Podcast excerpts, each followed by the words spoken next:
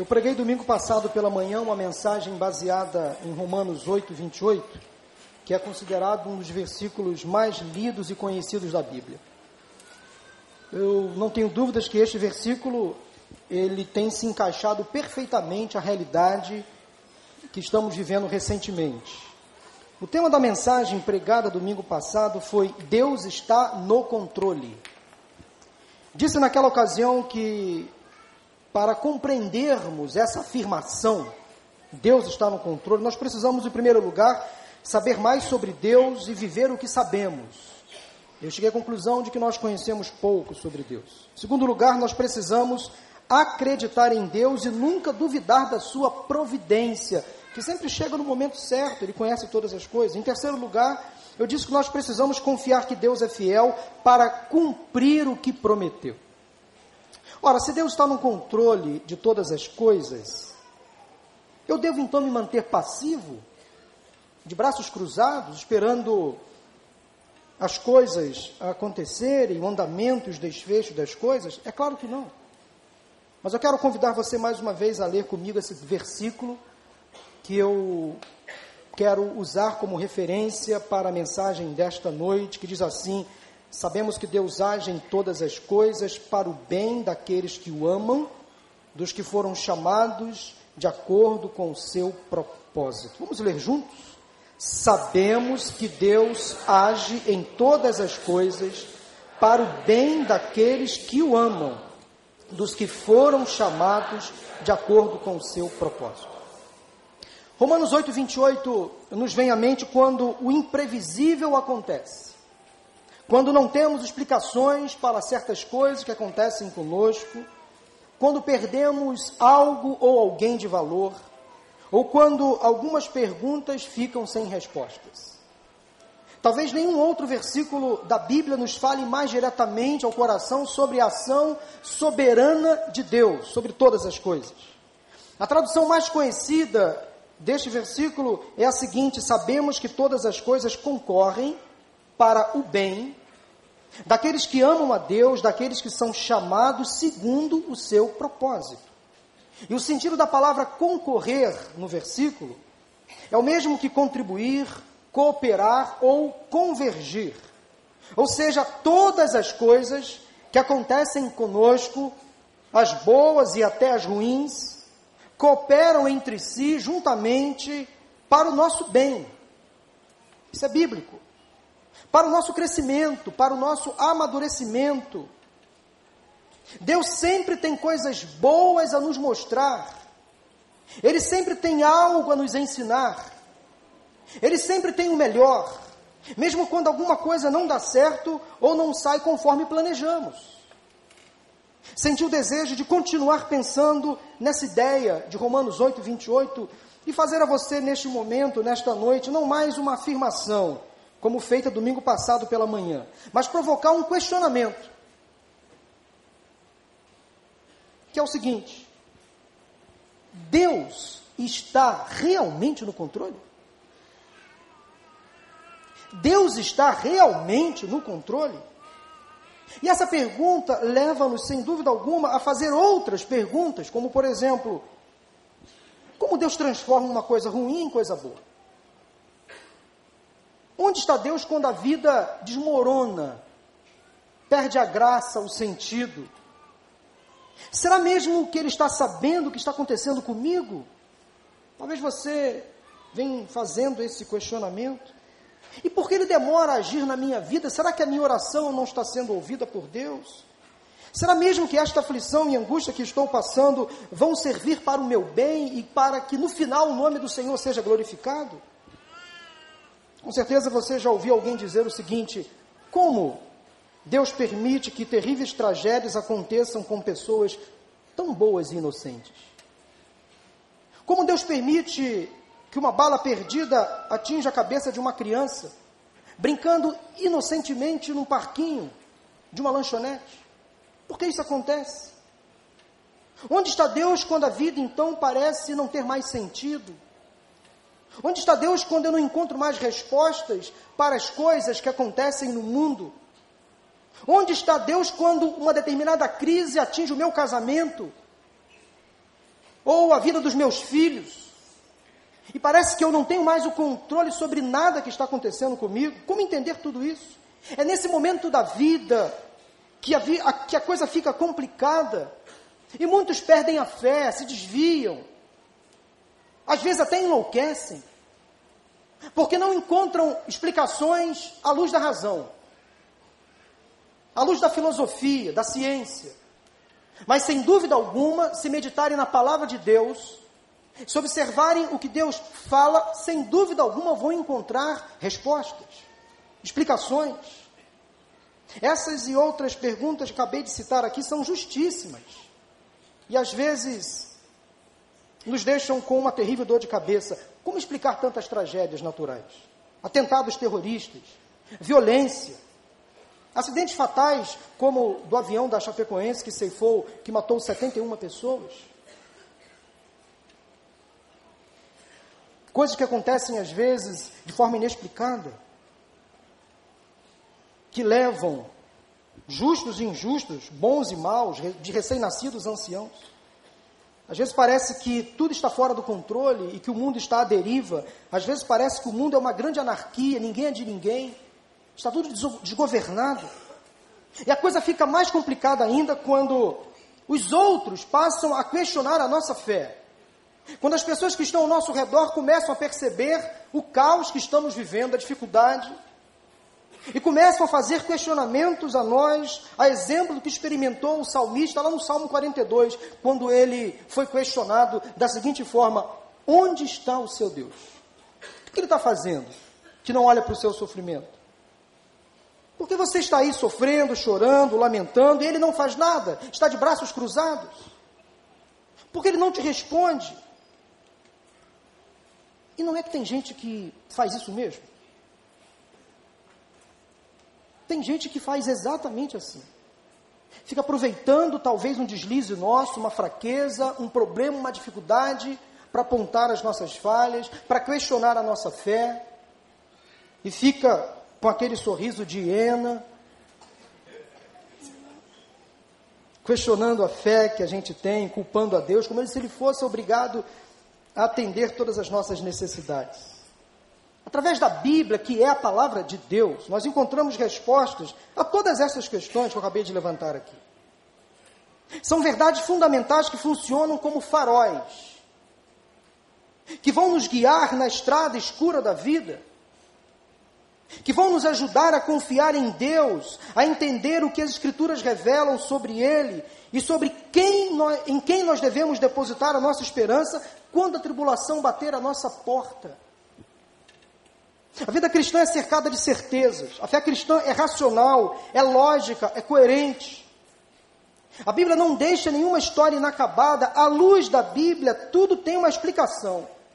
Pelo fato de Deus ser perfeito.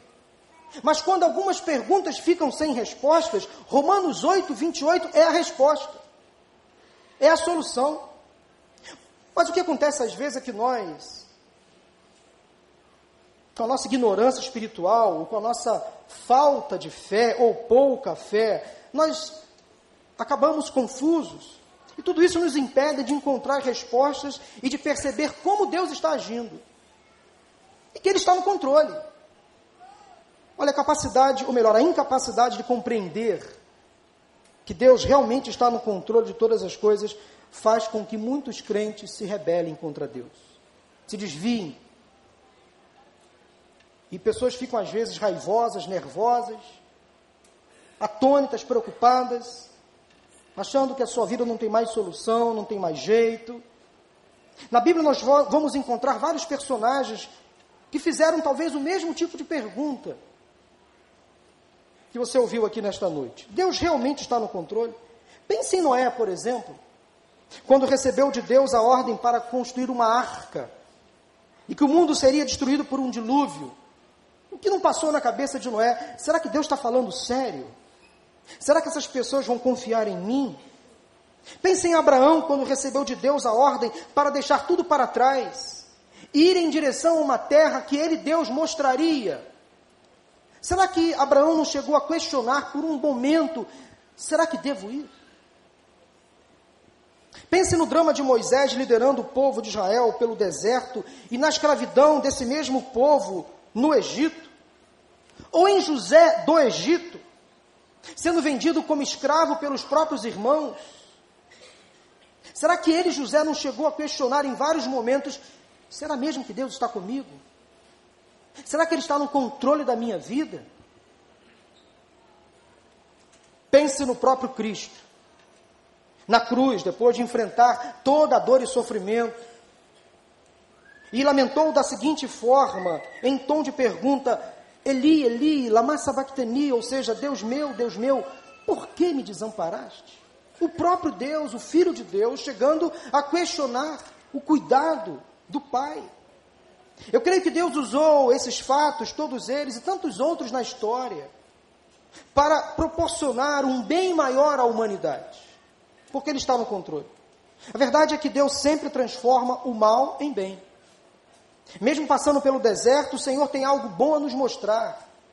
Eu quero que você saia daqui hoje, nesta noite, com a certeza absoluta.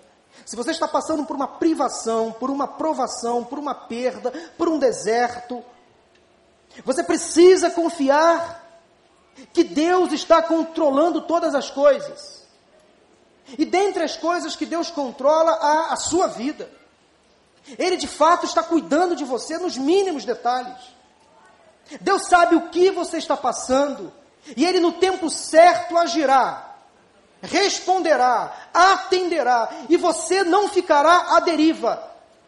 Porque Deus está cuidando de você, mesmo na dificuldade, mesmo no caos, mesmo na prova. Eu quero compartilhar algumas razões que vão nos ajudar a responder a seguinte pergunta: Deus está realmente no controle? Chama sua atenção para as seguintes considerações que podem trazer possíveis respostas e explicações a essa e tantas outras perguntas que talvez você anda se fazendo ultimamente. Onde está Deus quando a vida perde sentido? Será que Ele não está olhando para o meu sofrimento? Primeira consideração que quero deixar com você nesta noite é a seguinte: anote no seu coração. Deus sempre é amoroso, bondoso e justo. Verdade, absoluta. Deus sempre é amoroso, bondoso e justo. Salmo 145, versículos 8 e 9. A palavra de Deus nos diz o seguinte: O Senhor é misericordioso e compassivo, paciente, transbordante de amor. O Senhor é bom para todos, a sua compaixão alcança todas as suas criaturas. Veja bem que a compaixão e a graça de Deus não alcança apenas os seus filhos, mas alcança todas as suas criaturas. Até os maus, os injustos, os infiéis são alcançados pela bondade de Deus. Estou certo de que temos dificuldade de conciliar o amor de Deus com o sofrimento humano. Isso é fato também.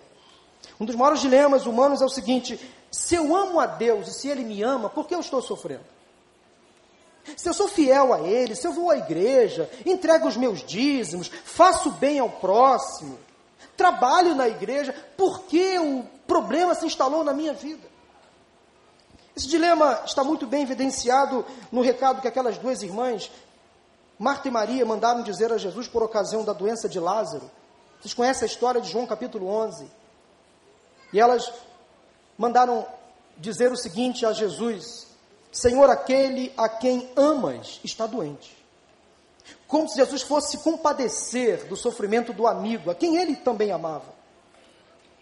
Jesus demorou dois dias no lugar onde estava e, quando chegou em Betânia, encontrou Lázaro morto, já sepultado. Lázaro morreu, os judeus que estavam ali velando o morto, fazendo companhia às irmãs, chegaram também à mesma conclusão. Quando perceberam que Jesus também chorava pela perda do amigo, eles não deixaram barato. Eles observaram da seguinte forma no versículo 36 e 37 de João capítulo 11: Vejam como ele o amava, porque Jesus estava chorando pela morte do amigo.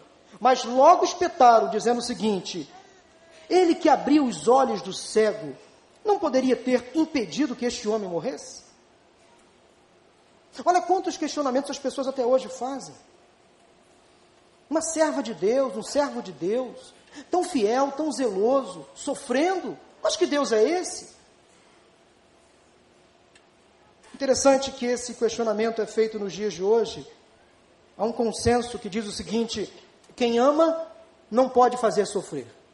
Isto é válido inclusive para o casamento. Se você ama o seu cônjuge, não deve fazer o seu cônjuge sofrer. É uma constatação lógica. Entenda o seguinte: o sofrimento ele não é fruto do desamor ou do desprezo de Deus, mas do pecado humano, dos erros que cometemos. Mesmo aqueles que são amados por Deus sofrem. Lázaro, amigo pessoal de Jesus, adoeceu e morreu. As irmãs também, que eram amigas de Jesus, sofreram um desgosto profundo porque o Mestre não chegou a tempo. Coisas ruins também acontecem com pessoas boas. O fato de sofrermos não anula em nada o amor e o cuidado de Deus por cada um de nós. Precisamos entender isso. Mas em contraste com a nossa natureza humana corrompida, decaída, pecadora, e apesar do nosso caráter, às vezes confuso, nós às vezes flertamos com o ódio, com a maldade, com a injustiça, com o erro, com o pecado, mas precisamos entender que Deus é sempre amoroso, bondoso, justo, Ele sempre enviará um escape, sempre perdoará os nossos pecados, porque nele não há espaço algum, nem lugar para sentimentos destrutivos. Em sua essência só há graça, misericórdia e compaixão. Deus não sente prazer quando vê uma criatura sua sofrendo, o salmista, lá no Salmo 116, versículo 5, 15, diz o seguinte: O Senhor vê com pesar a morte de seus fiéis. Significa dizer o seguinte: a nossa vida é muito preciosa para Deus. Nós somos a coroa dos olhos do Senhor. E Ele não se alegra em ver o nosso sofrimento.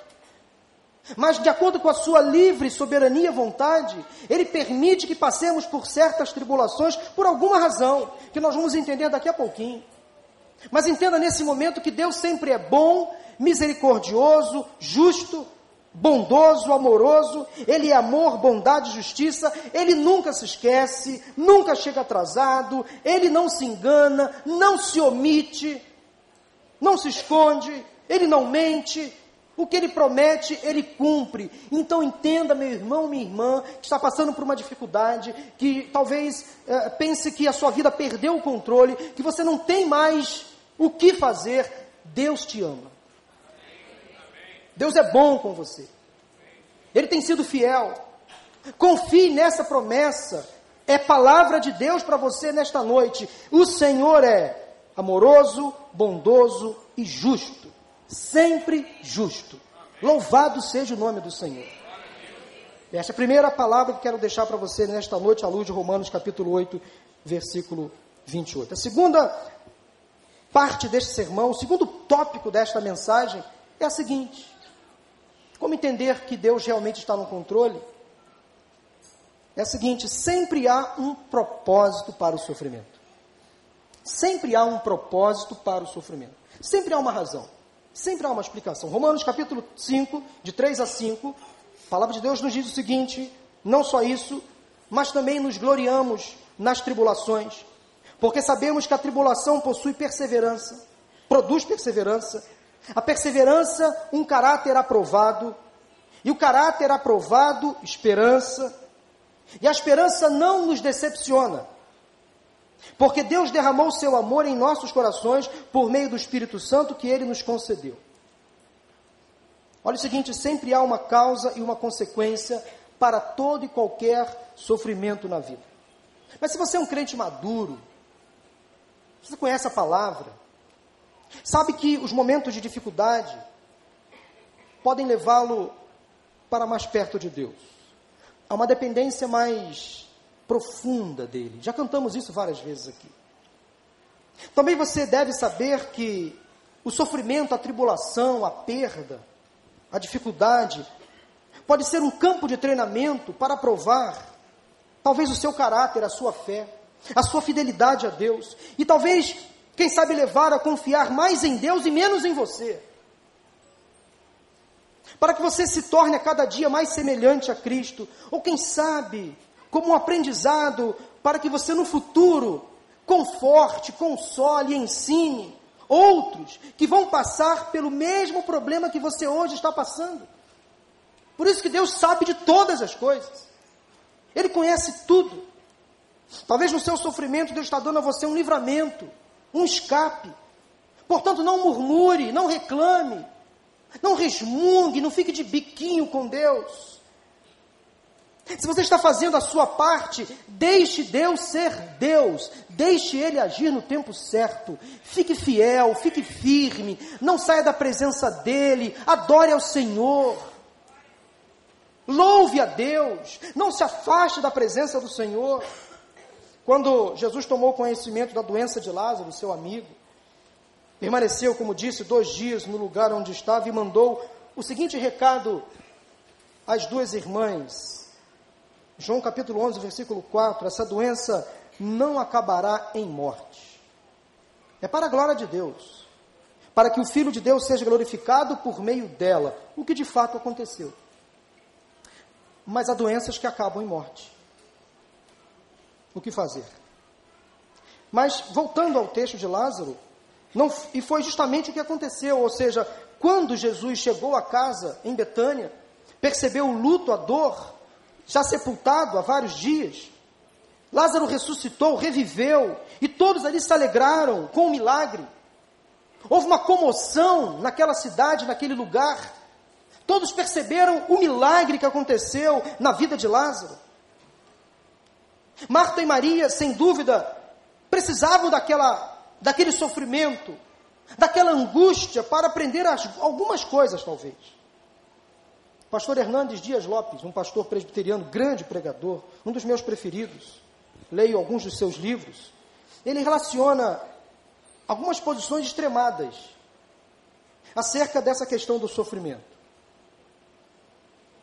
E eu quero listar para vocês algumas dessas situações extremadas, erradas, que ele lista aqui. Eu quero repetir o que ele disse. O diabo é o protagonista de todas as enfermidades. Isso é mentira. Segunda mentira que circula pelos nossos ambientes, até evangélicos, é a seguinte: se Deus sabe do meu sofrimento, então não devo orar pela cura. Mentira. Devemos orar por todas as coisas. Outra mentira propagada por muitos é a seguinte: é da vontade de Deus sempre curar. Nem sempre é da vontade de Deus curar. Conheço crentes fiéis que morreram de câncer, por exemplo, sofreram muito e Deus não curou. Aos nossos olhos, Deus não curou. Mas aquela pessoa, por ter permanecido fiel ao Senhor, recebeu a maior glória. Dada a um homem, a uma pessoa, a um ser humano, a vida eterna ao lado de Cristo. Nada se compara à salvação da alma. Outra mentira impregnada nos nossos ambientes é a seguinte: a falta de fé e o pecado são as causas que impedem a cura. Outra mentira. A falta de fé e o pecado são as causas que impedem a cura. E o pastor Hernandes de Lopes também coloca o seguinte, e eu concordo com essa mentira. Ele diz o seguinte: toda enfermidade ou sofrimento é consequência de um pecado específico e pessoal. Também mentira. Ao longo da história, grandes homens e mulheres de Deus experimentaram grandes sofrimentos. Uma espécie de espinho na carne. João Calvino, um dos precursores, expoente da reforma protestante, que aliás este ano completa, vai completar 500 anos, ele era um homem constantemente enfermo. Tinha a sua saúde física bastante fragilizada, mas nunca deixou de servir a Deus e murmurar. Um dos maiores pregadores do século XIX, Charles Spurgeon, sofria de depressão. Como um pregador que conduzia milhares de pessoas a Cristo sofria de depressão. Billy Graham, Billy Graham, ainda vivo, com 98 anos. Uma saúde física bastante debilitada, sofre de mal de Parkinson e tem dificuldades seríssimas para respirar, ainda escreve alguns textos, posta na internet. Muitos homens e, milhares, e mulheres de Deus ainda hoje sofrem enfermidades. A tese de que um crente fiel não fica doente é falsa e não encontra amparo bíblico. Não encontra.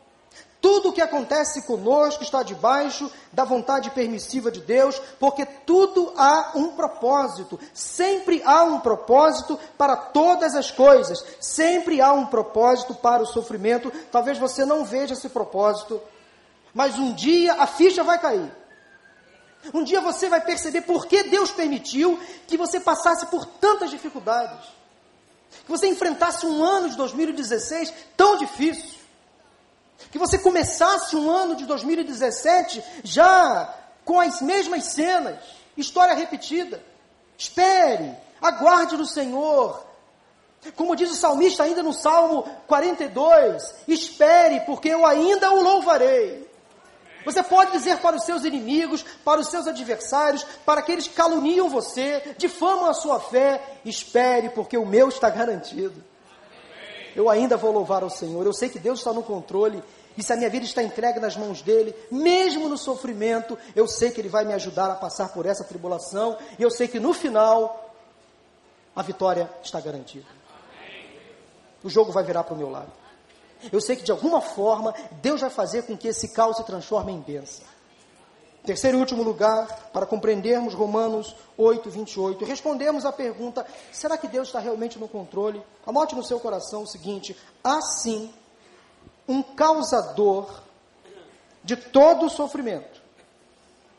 Porém, devemos fazer a nossa meia-culpa. Assim, um causador de todo o sofrimento. Porém, devemos fazer a nossa meia-culpa. Romanos, ou melhor, João 10, 10 diz assim: O ladrão vem apenas para roubar, matar e destruir. Eu vim para que tenham vida e a tenham em abundância, plenamente, disse Jesus. Para todo mal que acontece na terra, a Bíblia indica um culpado. Ela coloca a culpa em um ser angelical, chamado de Lúcifer, que foi criado como um anjo de luz, e que um dia ousou ser igual ou superior a Deus. E ele e uma legião de demônios foram expulsos do paraíso. E esse vilão, esse inimigo enganador, enganou Eva questionou a ordem de Deus, destruiu o mundo, o plano de Deus, instituiu o pecado no mundo. A queda do homem nunca foi culpa de Deus, nunca foi. Sempre quando Satanás tentou interferir no projeto de Deus, deu ruim, como os adolescentes costumam dizer. Devemos considerar que um ser real, o maligno, Satanás, causou todo esse rebuliço, todo o caos neste mundo criado por Deus. E ele sim deve assumir a culpa. Então, quando alguma coisa começa a dar errado na sua vida, é o inimigo tentando você, tentando entrar nas brechas que talvez você esteja abrindo. Então, culpe a pessoa certa. Esteja mais próximo de Deus para que seus olhos abram para que, seu entendimento, para que seu entendimento se esclareça acerca das artimanhas malignas. Pelo fato de termos recebido o livre-arbítrio, essa capacidade de agir por meios próprios, nós podemos então decidir fazer a vontade de Deus ou não. Nós podemos escolher amar ou rejeitar. E Deus, na sua soberania, permite que as suas criaturas, os seus filhos, possam até mesmo negá-lo, rejeitá-lo. Essa é uma das maiores provas do amor de Deus para conosco. Mesmo nos amando, Ele nos dá o livre-arbítrio de obedecê-lo ou não. Mas, mediante essa capacidade de escolha, o homem tem tentado interferir no projeto de Deus desde que o mundo é mundo. Querendo ser superior ou igual a Ele, querendo fazer coisas que só Deus pode fazer. Por isso que nós precisamos, então, fazer a nossa meia-culpa nós também precisamos ser responsabilizados pelos males, pelos sofrimentos que passamos, que enfrentamos, por causa então da nossa rebeldia, da nossa desobediência, das nossas escolhas erradas. Porque depois a conta vai chegar. A consequência, a maldita sequela virá por conta dos nossos problemas. Então não culpe também só Satanás. Não podemos colocar toda a culpa no inimigo. Às vezes nós, de forma consciente, pela nossa carnalidade, projetamos, maquinamos conscientemente o mal.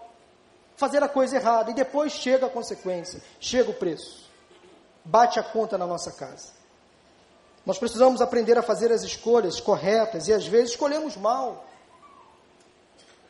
As más companhias corrompem os bons costumes. Pagamos um alto preço. Mas quando nós escolhemos fazer a vontade de Deus, as coisas vão bem. Quando optamos em obedecer a Deus, as coisas melhoram.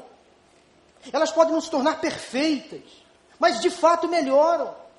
Nosso comportamento muda, as nossas opções mudam, as nossas escolhas. O Espírito Santo passa a habitar no coração do crente e ele passa a perceber nitidamente o que pode e o que não pode, o certo e o errado. Ele vai se afastando das coisas que desagradam a vontade de Deus e procura lentamente se encaminhar para uma vida de santidade. Agora entenda de uma vez por todas o seguinte: mesmo escolhendo servir a Deus e obedecê-lo, às vezes nós vamos enfrentar sofrimentos. Deus vai permitir. Na dúvida, escolha sempre amar a Deus, fazer a sua vontade, obedecer aos seus mandamentos. Não seja tentado pela síndrome de Lúcifer, de ser igual ou superior a Deus. Sofremos por causa dos nossos pecados, mas isso também não quer dizer que Deus sinta prazer em nosso sofrimento. Nós quebramos suas leis, daí quando a tragédia nos atinge, perguntamos: por que ele permitiu que isso acontecesse? Talvez ele faça a mesma pergunta para cada um de nós quando pecamos, do tipo: por que você está insistindo no mesmo erro? Depois que eu já fiz tanto por você. Tudo que recebemos nesta vida é pura graça de Deus. Porque nós somos pecadores diante de um Deus sempre santo, justo, bom, amoroso, que tem todo o direito de nos punir, punir pelo nosso pecado, mas mesmo assim nos ama incondicionalmente. Deus está realmente no controle? Sim, para o nosso bem Ele está. Jesus deixou bem claro que na vida enfrentaríamos tribulações, tristezas, perdas, desilusões e que Ele estaria conosco em cada momento da nossa vida. Você está enfrentando um sofrimento sem fim? A sua vida perdeu o sentido?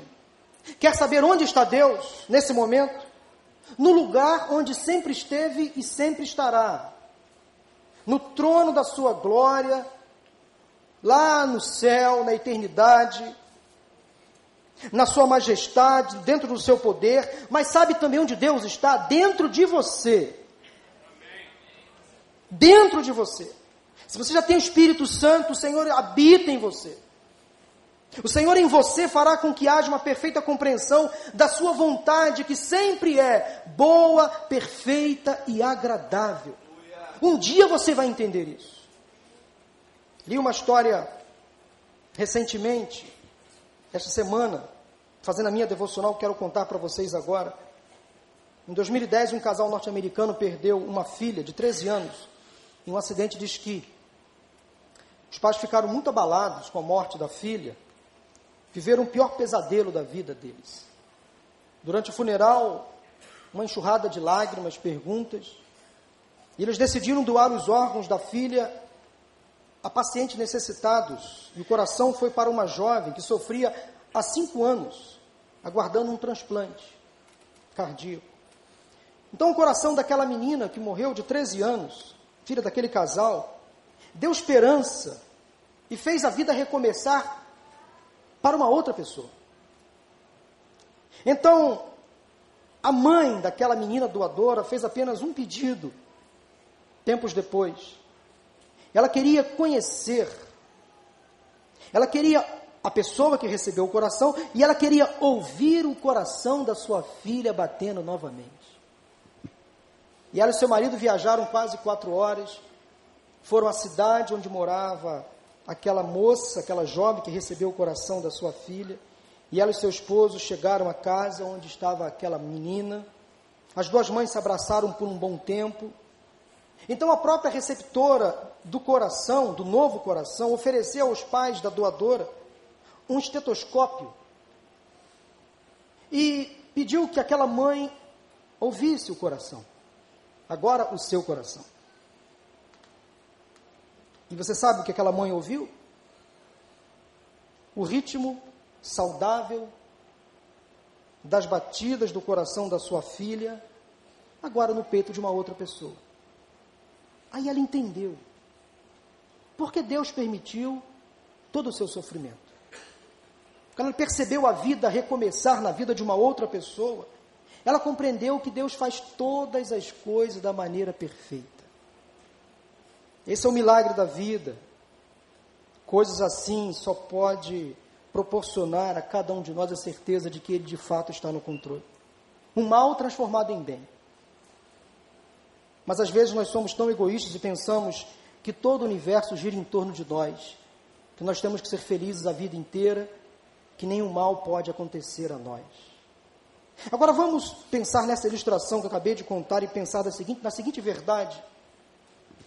Quando Deus ouve o seu coração, o seu coração, sabe de uma coisa, Ele ouve o coração do seu Filho Jesus Cristo, que bate aí dentro de você.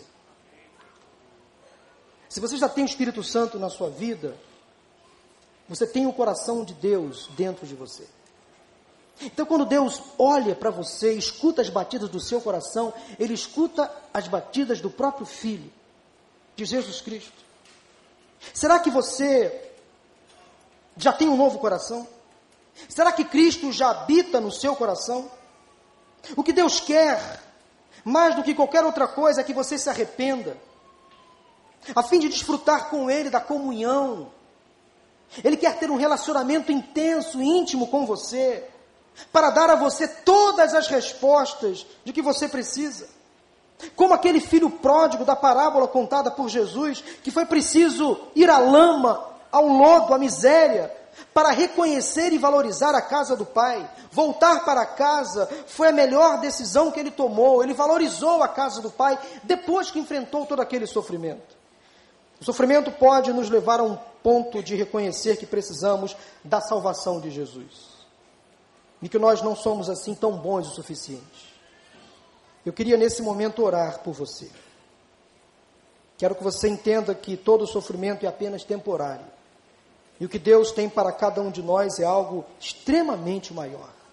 A palavra de Deus nos diz ainda em 2 Coríntios 4, 16 a 18 o seguinte: Por isso não desanimamos Embora exteriormente estejamos a desgastar-nos, interiormente estamos sendo renovados dia após dia, pois os nossos sofrimentos leves e momentâneos estão produzindo para nós uma glória eterna que pesa mais do que todos eles. Assim fixamos os olhos não naquilo que se vê, mas no que não se vê, pois o que se vê é transitório, mas o que não se vê é eterno. Há uma eternidade garantida para cada um daqueles que confessam Jesus como seu Senhor e Salvador. Aqueles que amam a Deus, não só com palavras, mas com atitudes. E aqueles que ouvem o chamado de Deus, que são chamados de acordo com o seu propósito.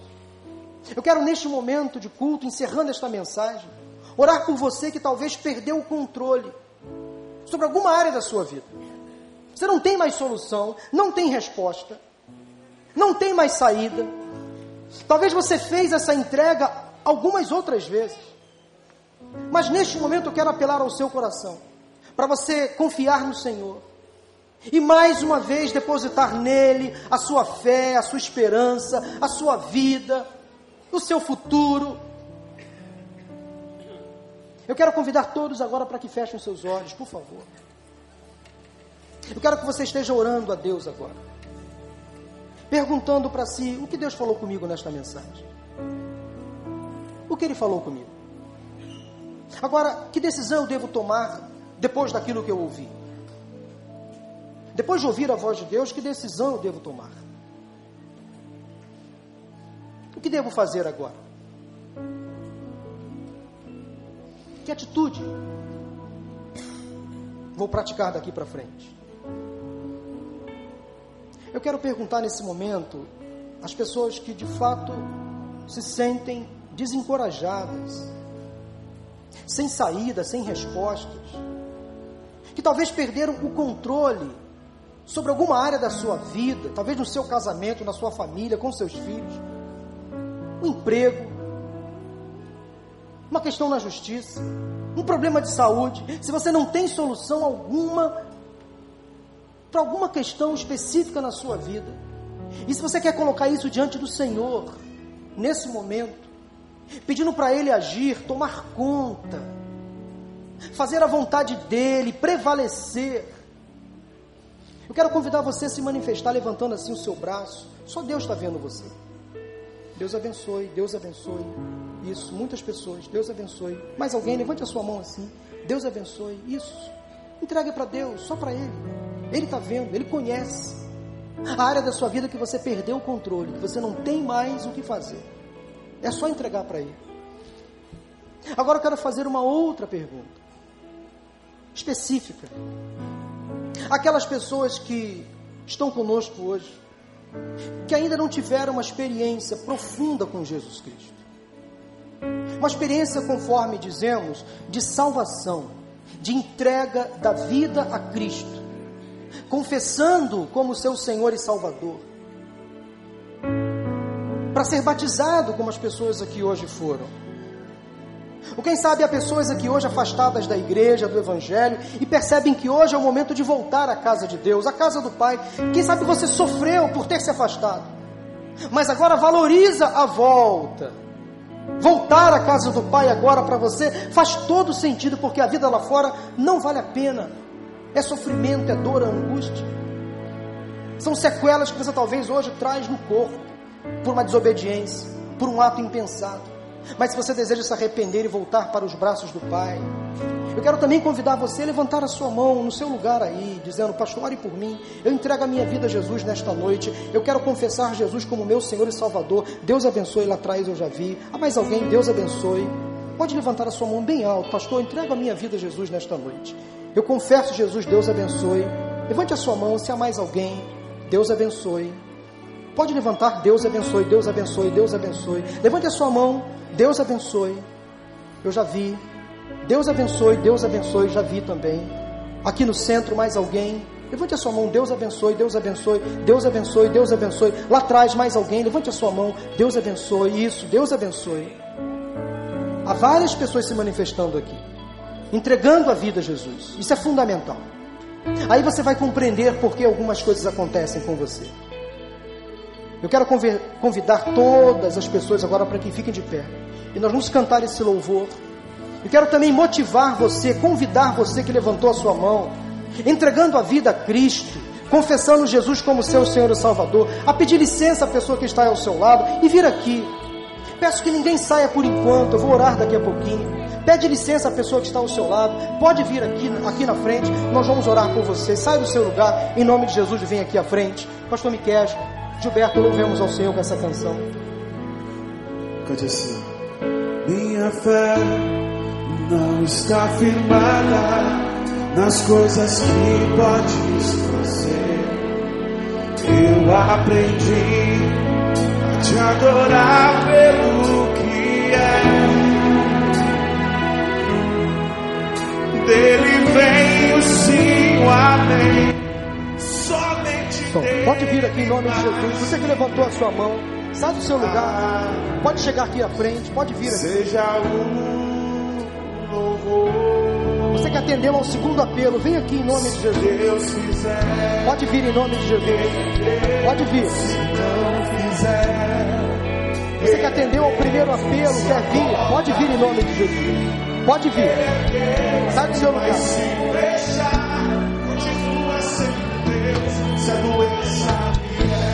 Pode vir, em nome de Jesus. Vem.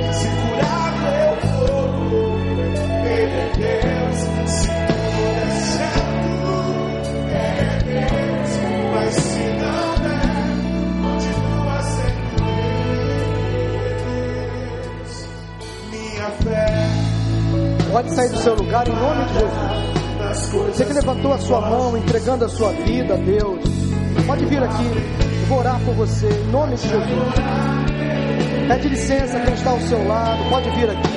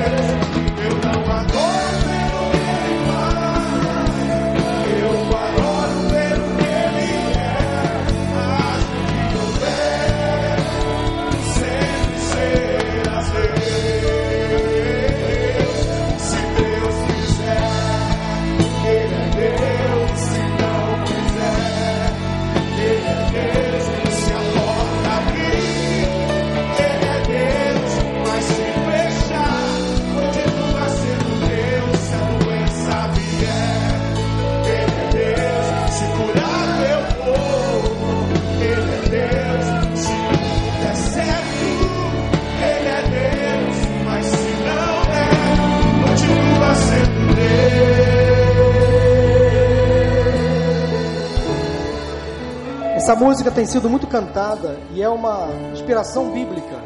Ela contraria alguns paradigmas que alguns infelizmente acreditaram, dizendo que Deus é obrigado a fazer todas as coisas, que Ele é um servo e não um Senhor, de que tudo no final vai dar certo. Algumas coisas vão dar errado. Mas nós precisamos entender que o principal que dará certo é a eternidade ao lado de Jesus. Isso sim é uma bênção que o Senhor já garantiu na cruz do Calvário. Louvado seja o nome do Senhor por isso. Portanto, não se surpreenda. Porque às vezes pensamos que a nossa vida se resume a esta vida, mas há uma eternidade que Deus garante para cada um de nós. Então se agarre no Senhor, mesmo no sofrimento, louve, porque Deus está no controle de todas as coisas. Eu quero orar pelas pessoas que vieram aqui à frente. Todos aqueles que levantaram a mão aí no seu lugar, eu vou orar por você também. Feche os seus olhos, Deus, em nome de Jesus. Tu conheces as necessidades, as angústias. Tu sabes muito bem o sofrimento que cada pessoa está enfrentando agora. Quem sabe, ó Deus, noites sem sono, de choro, de angústia, perdas in- irreparáveis, Senhor, que trouxeram sequelas, amarguras ao coração. Tu conheces as necessidades de cada pessoa nesta noite. Eu te peço que a verdade que foi hoje pregada caia como um bálsamo, Senhor, nesta vida, neste coração. Que esta pessoa se sinta hoje refrigerada, alimentada, fortalecida por esta palavra que veio do teu coração para os nossos corações, para a nossa igreja nesta noite. Aquieta, ó Deus, o aflito, o necessitado, o ansioso, tira toda a angústia do coração e que essa pessoa possa compreender de uma vez por todas de que Deus sim está no controle e de que todas as coisas colaboram para o bem. De alguma forma essa pessoa verá que o bem será feito. De alguma forma o milagre vai acontecer. A resposta virá. Ó Deus, cuida do enfermo, do necessitado. Traga refrigério à alma daqueles que estão aflitos nesta noite. E por aquelas pessoas que hoje confessaram Jesus como Senhor e Salvador. Nós colocamos essas vidas em tuas mãos. Que elas sejam batizadas pelo teu Santo Espírito. Deus, ao final desta celebração, leva o teu povo em paz e em segurança. E dá-nos uma semana de bênçãos, de vitórias. É a minha oração, a nossa oração. Nós oramos em nome de Jesus. Amém, amém e amém.